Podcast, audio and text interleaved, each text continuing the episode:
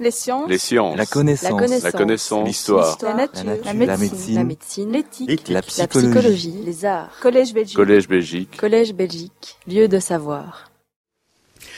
Si je veux parler effectivement du, du musée plein euh, et puis de son évolution vers, euh, vers peut-être effectivement quelque chose qui nous approche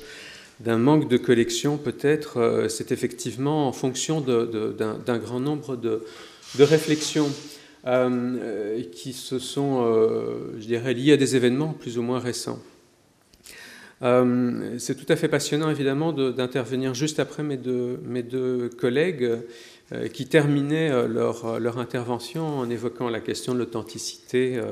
et des substituts et en, en évoquant le fait de comment réagirait finalement la société par rapport à ces questions-là. Eh bien, je pense que la société, c'est justement effectivement celle qui définit le musée et cette définition-là est en train de changer. Euh, au niveau de la société d'une part, mais au niveau des professionnels aussi. Pour ceux qui ont suivi l'actualité du monde des musées, alors, c'est comme ça, non, c'est comme ça.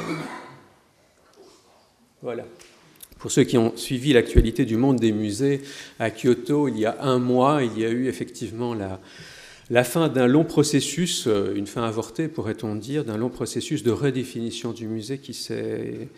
euh, qui s'est tenu à, à Kyoto après trois années. Euh, ce qu'on peut appeler peut-être la bataille de Kyoto a, voulu imposer en quelque sorte une nouvelle définition de ce qu'était un musée. Euh, ce qui a amené sans doute euh, l'un des moments conflictuels au sein de l'ICOM, le, Conseil international des musées, qui regroupe 40 000 professionnels dans le monde, je dirais l'un des colloques les plus conflictuels qu'il m'ait été permis de, il m'était permis d'assister. Euh, mais un moment absolument mémorable, effectivement, sur, euh, sur je dirais, ce, qui se passe d'un point de vue historique sur la définition même. Alors, de quoi s'agit-il comme définition? Voilà celle qui a été rejetée. Euh, je ne vais pas vous la lire. Par-delà, en quelque sorte, le, caractère de non-définition, peut-être, effectivement, de ce, cette longue litanie et son caractère assez empoulé. Euh, ce qu'il était extrêmement intéressant, son absence de structure aussi, euh, ce qu'il était extrêmement intéressant de relever, c'était aussi derrière des éléments euh, très largement cités comme le caractère polyphonique, euh, euh, inclusif, démocratique, au service de la, presque de la lutte contre la faim dans le monde, etc. Euh, c'est aussi finalement euh, le fait que euh, des questions qui étaient au cœur euh, de l'institution, comme les fonctions essentielles du musée, présentées comme telles, à savoir la préservation ou autre, n'apparaissait que de manière extrêmement ténue, pourrait-on dire. Et c'est évidemment un caractère tout à fait différent, en quelque sorte, qui découle de cette définition, qui a choqué un grand nombre de, professionnels, mais qui a amené aussi euh, euh, justement des, batailles, entre guillemets, euh, des luttes rhétoriques assez épiques, avec un certain nombre justement de protagonistes qui se voyaient comme étant justement les modernes par rapport aux anciens, et très clairement l'idée de transformer, de, de- de rénover cette institution considérée peut-être comme vieillie, et dans lequel, euh, pourrait-on dire, évidemment, euh, des musées très classiques comme euh, le Louvre ou les musées royaux des beaux-arts n'entraient plus directement. C'est évidemment tout ce paradoxe de cette définition qui est vue, il faut, il faut le rappeler évidemment, comme l'une des définitions de référence dans le monde entier et même dans un certain nombre de législations nationales. Alors, euh, pour revenir évidemment sur ce principe et, et cette transformation radicale en quelque sorte, il faut revenir à ce qui a longtemps fait le cœur, euh, pourrait-on dire, du, principe du musée, à savoir évidemment la collection, comme le rappelait euh, notre premier collègue durant ce, colloque, à savoir évidemment la collection est un principe qui est lié justement à celui-ci, qui est le principe d'accumulation. Ce principe, on le retrouve depuis, toujours, pourrait-on dire, au cœur de l'institution. On pourrait même dire en quelque sorte qu'il est inhérent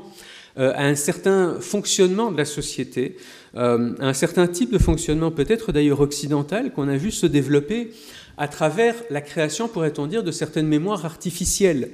Euh, durant l'Antiquité, la plupart de ces mémoires artificielles, elles sont effectivement dans la tête. C'est tout l'art de la mémoire qui se développe avec la, la rhétorique et parallèlement avec un certain nombre euh, de mémoires, notamment pour les bibliothèques. On a suffisamment cité la bibliothèque d'Alexandrie, euh, qui cherche justement à, accumuler tous les savoirs du monde, pourrait-on dire.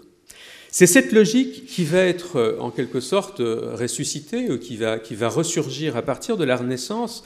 et globalement euh, dans les mêmes moments et euh, dans les mêmes lieux aussi d'ailleurs que le capitalisme. Ce principe de l'accumulation qu'on voit au niveau des capitaux, on l'observe aussi effectivement au niveau des collections et on lui doit bien entendu à travers euh, les sciences, le développement des sciences modernes, qui se fondent à travers l'œuvre d'un Bacon ou plus tard d'un Leibniz, effectivement, sur l'idée qu'il faut avoir justement des, des, repositories, des, entrepôts et donc des cabinets pour abriter un certain nombre de ces lieux et que c'est à partir de cela que la science véritable pourra se, développer. Ce principe qui d'ailleurs conjugue pendant très très longtemps, hein, il ne faut pas l'oublier, ce qui nous met en plein dans le sujet, la bibliothèque et le musée en quelque sorte, qui pendant très longtemps effectivement sont très peu dissociables, va être au cœur évidemment de l'institution tout au long du XVIIIe, durant les Lumières, du XIXe siècle et euh, du XXe siècle. Euh, ce qui amène évidemment un certain nombre de questions euh, liées à la logistique. Euh, et c'est évidemment ce principe, en quelque sorte, qui vise à abandonner une mémoire qui repose simplement sur l'être humain, et donc le développement d'un art artificiel de la mémoire, en quelque sorte, pendant très longtemps, amène un certain nombre de, restrictions. C'est-à-dire que l'orateur ou le savant, comme on, l'a rappelé euh, euh, tout à l'heure, euh, ne peut se souvenir que d'un certain nombre de citations. Évidemment, la constitution d'une bibliothèque et plus tard d'un entrepôt permet de gérer beaucoup plus facilement quelques dizaines, centaines de milliers de spécimens ou jusqu'au XIXe siècle, par exemple, les grands muséums, quelques dizaines de millions de, spécimens, comme par exemple l'herbier du muséum à Paris. C'est cette logique fondée sur euh, l'inventaire, la gestion des collections qui va être modernisée tout au long euh, du XXe siècle, qu'on retrouve au cœur, pourrait-on dire, des principes euh, de la muséographie durant l'entre-deux-guerres et puis plus tard, évidemment, après la Seconde Guerre mondiale et qu'on voit se poursuivre.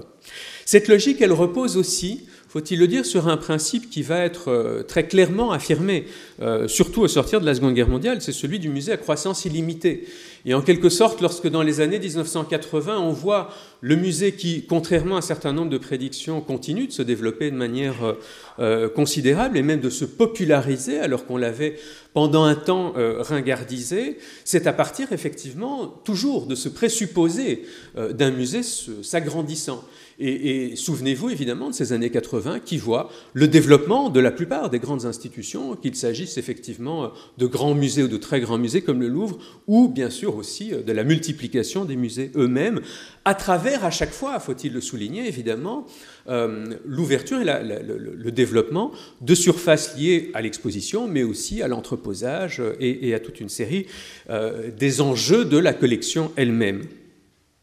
Évidemment, pour euh, le collectionneur seul, qui lui aussi cherche à développer sa collection, il y a des limites qui peuvent être assez rapidement atteintes. Euh, il y a une pathologie qui existe, qui s'intitule la, thésaurisation compulsive ou la silogomanie, qui amène un certain trop-plein, pourrait-on dire, dans certaines maisons, euh, que l'on trouve effectivement euh, liées justement à des troubles psychiatriques, mais qui ne sont pas non plus sans rappeler les limites pour un certain nombre de petits musées ou de grands musées, dont on se rend bien compte. Je ne parle pas du tout à ce moment-là des grandes institutions, mais je pense plutôt à toute une série de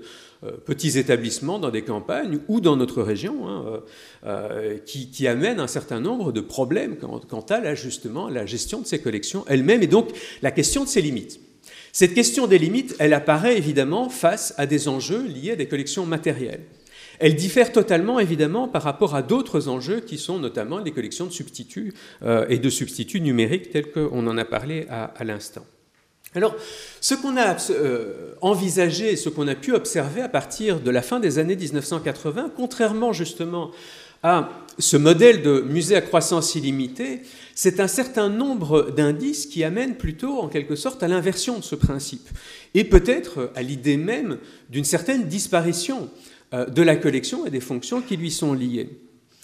Euh, premier élément qu'on a peut-être moins évoqué que ceux qui vont suivre, c'est effectivement celui qui a été amené par euh, les architectes et un certain type d'architecture, dont on a bien vu avec, euh, c'est peut-être un, des phénomènes les plus, les plus remarquables, en 97 avec l'ouverture du, du Guggenheim de Bilbao, que ceux-ci étaient visités par le public, non plus évidemment pour les collections qu'ils abritaient, mais essentiellement bien sûr pour l'enveloppe, pour l'architecture tout à fait remarquable, qui a amené, comme vous le savez, toute une série de très grands établissements à être conçus d'abord en tant que, et visités d'abord en tant que musée, mais souvent même en tant que musée vide. Souvenez-vous par exemple du musée juif de Berlin, qui était euh, visité pendant euh, trois années vide, et puis certains se sont plus à dire qu'une euh, fois qu'il avait été rempli, il était beaucoup moins bien d'ailleurs qu'à l'époque où justement on pouvait le visiter uniquement pour son, le caractère de son architecture. Cette logique-là, en quelque sorte, elle s'est développée effectivement à travers l'ensemble des grands musées, qu'il s'agisse notamment de filiales, mais qu'il s'agisse aussi de toute une série de, grands établissements, notamment dans des pays sans tradition euh, muséographique et donc en quelque sorte avec moins de collections, visant justement à, s'acheter en quelque sorte ces signes de modernité et qui, dans un premier temps, euh, peinaient, pourrait-on dire, à les remplir. Très clairement, effectivement, pour le musée, ce qu'il est intéressant de voir, c'est que le musée en tant que tel, ce n'est plus la collection que l'on visite. Euh, que ce soit la, Fondation Vuitton ou que ce soit effectivement le Maxi ou autre, c'est d'abord évidemment une œuvre architecturale tout à fait remarquable euh, qui, témoigne évidemment euh, d'une très très grande qualité esthétique. Mais ce qui amène euh, dans un certain nombre d'autres pays, et je pense notamment effectivement au Japon, qui a développé à partir des années 1980, comme vous le savez aussi, non seulement une très grande architecture de musée, avec un très grand nombre d'architectes célèbres, une autre vision du musée, euh, qui a donné lieu, par exemple, à, la rédaction d'un ouvrage intitulé Le musée vide, puisque au Japon, un certain nombre de centres d'art s'intitulent musée sans aucune difficulté même s'ils sont traduits en anglais, puisque certains euh, responsables japonais se sont rendus compte évidemment du paradoxe, notamment euh, le National Art Center qui est exposé, qui se trouve à, Tokyo, même si bien entendu ils se présentent aussi comme des centres d'art. Dans cette logique-là, ou selon cette logique-là, un certain nombre de musées se revendiquent comme étant totalement des musées, sans avoir justement du tout de collection. Et c'est d'autant plus le cas dans un certain nombre de pays qui ont plus récemment développé leur leur infrastructure muséale, euh, notamment en Chine, même si la Chine jouit d'une, euh, bénéficie d'une très très grande euh, tradition de collectionneurs, un très grand nombre de musées, notamment de musées d'art, ont été conçus, construits, d'abord en tant effectivement qu'infrastructure et essentiellement occupés à travers des expositions temporaires, sans pour autant bien sûr développer de collections. Ce qui amène aussi bien d'ailleurs dans le chef des professionnels que euh, pour le grand public l'idée évidemment que le musée, c'est d'abord effectivement l'enveloppe, le temple, l'architecture, beaucoup plus que ce qui en faisait le principe au départ, à savoir la collection. Deuxième indice, évidemment, qui, nous ramène quelques années euh, euh, plus, tôt, c'est celui d'un débat qui, a secoué le Landerneau muséal plutôt autour des années 2007-2008, si je ne m'abuse, euh, à savoir euh, en, France, mais aussi partiellement en Belgique, euh, le projet d'aliéner un certain nombre de biens des, collections. Projet de loi qui a avorté à la suite d'un rapport qui lui était farouchement euh, opposé, qui a amené euh, un certain nombre d'auteurs à, s'opposer euh, avec virulence pardon, au phénomène, phénomène qui n'est pas essentiellement évidemment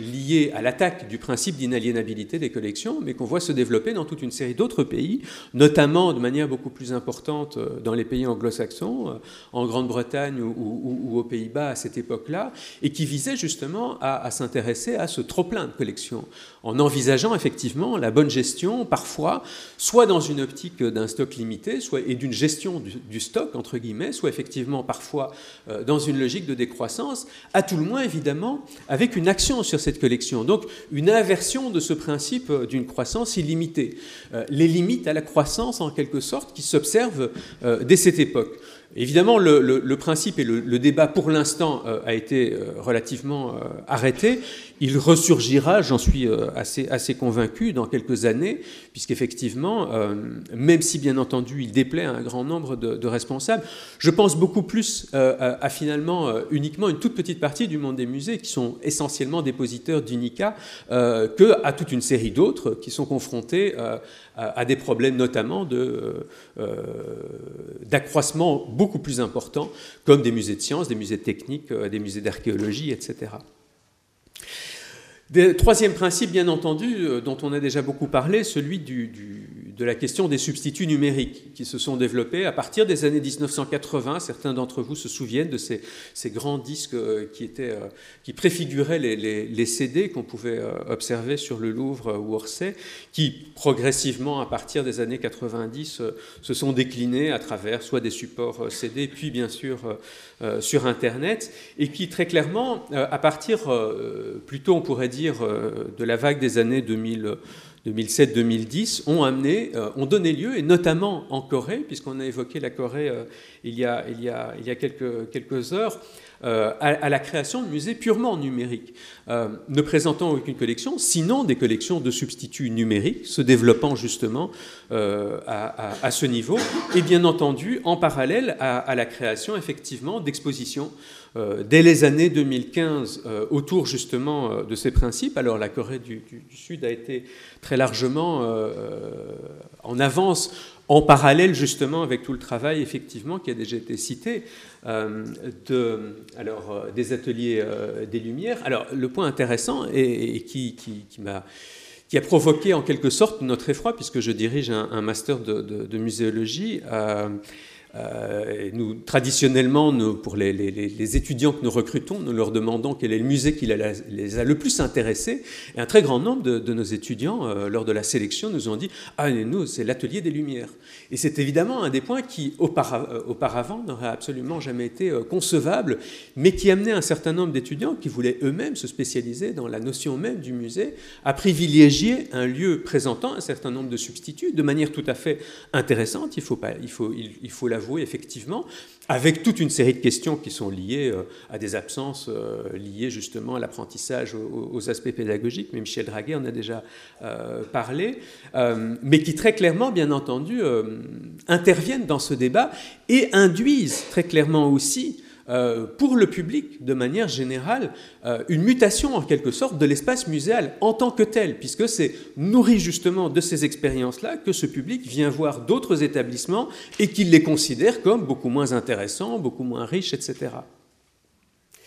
Dernier principe qui me semble euh, important et qui intervient dans cette logique, c'est peut-être celui qui a le plus d'ailleurs euh, amené à la transformation proposée justement de la définition par l'ICOM. Euh, c'est celui qui est peut-être lié aussi à la, crise des musées, qui a amené crise pardon, économique de 2008, de, fin des années 2007-2008, qui est, pourrait-on dire, qui amène à son tour, euh, en quelque sorte, euh, un accroissement des réflexions sur le rôle social des musées. Euh, l'une des hypothèses que je défends et que, je soutiens est effectivement que ce rôle social du musée croît peut-être de manière, mais plutôt cyclique. il s'est très largement développé avec la nouvelle muséologie dans les années 70, en parallèle d'ailleurs effectivement avec l'après-premier choc pétrolier. Il se redéveloppe à partir des années 2007-2008 avec une littérature très abondante, et notamment aussi d'ailleurs une littérature euh, prospective en quelque sorte. Quel sera le futur des musées euh, notamment dans un rapport intitulé euh, Museums 2020 sur justement ce que serait le musée, qui date des années 2012 justement, l'idée que le musée devrait de plus en plus, de moins en moins, pardon, s'intéresser à la collection et de plus en plus à des activités en lien avec la société, en lien avec un certain nombre d'autres institutions euh, plutôt périphériques, pourrait-on dire, euh, euh, par rapport au musée classique, et beaucoup plus activistes en quelque sorte, se détachant la plupart du temps des grandes collections, euh, tels que le musée de femmes, un certain nombre de musées euh, liés au Brésil, au rôle social, les Pontos de Memoria, euh, des musées comme ceux de, District 5 en, Afrique du Sud, le musée des Indiens d'Amérique, qui se présente comme étant d'ailleurs un anti-musée aussi, sans lien ou avec peu de lien avec la collection, même s'il en abrite une, etc., mais en, se concentrant sur autre chose. Cette autre chose, le rapport 2020 le, le résume en étant effectivement lié à de moins en moins d'éléments permanents et de plus en plus, Daniel Jacobi l'évoquait aussi, euh, d'événements en quelque sorte, beaucoup plus même que des expositions, forme de plus en plus onéreuse, et donc de plus en plus ce lieu de débat, ce lieu forum en quelque sorte, ce lieu de transformation en lien avec la société et de moins en moins en quelque sorte euh, en lien avec justement euh, ces questions de préservation, de permanence, etc. Ce qui amène évidemment, euh, en quelque sorte, une, transformation d'un certain nombre de représentants de, la profession muséale euh, qui très clairement, euh, après le rejet, le renvoi de la définition qui était euh, dont il était suggéré justement qu'elle ne serait euh, évoquée que lors d'une assemblée générale ultérieure, un certain nombre de responsables à se dire ce n'est que partie remise, euh, ce sera comme ça que le musée sera d'ici deux ans ou sera d'ici défini d'ici deux ou trois ans, car c'est en quelque sorte inéluctable. C'est ce principe évidemment qui amène toute une série de réflexions, car selon cette acception, effectivement, le rapport qui était très directement lié à la collection apparaît comme de plus en plus lâche et de plus en plus, euh, je dirais, euh, centré sur autre chose, sur un espace. Euh, le musée Temple ou Forum est évidemment une discussion ancienne. Il revient, il ressurgit dans le débat de manière extrêmement importante actuellement, et très clairement, il définit, pourrait-on dire, de plus en plus le champ muséal dans son ensemble. Même si le champ muséal, pour un muséologue, est constitué aussi bien par des musées classiques que des musées euh, je dirais, un peu plus périphérique et s'intéressant justement dans, dans, un rapport euh, euh, un peu distendu à cette relation particulière que l'homme entretient avec la réalité, c'est de plus en plus cette périphérie qui semble justement euh, s'atteler à redéfinir le musée et son ensemble. Ça n'est évidemment pas sans lien avec l'avenir et le futur de l'institution, puisque à partir du moment où, par exemple, euh, le musée se définit de moins en moins par rapport à la collection, c'est toute une série de réflexions sur le financement de cette collection qui commence à surgir. Car très clairement, évidemment, si ce qui est le cœur du musée, c'est d'abord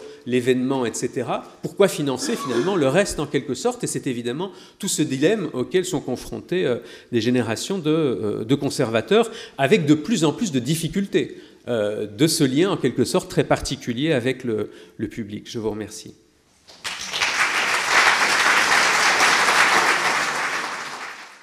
Les sciences. La connaissance. La connaissance. L'histoire. La, nature. La médecine. La médecine. L'éthique. La, psychologie. Les arts. Collège Belgique. Collège Belgique. Collège Belgique. Lieu de savoir.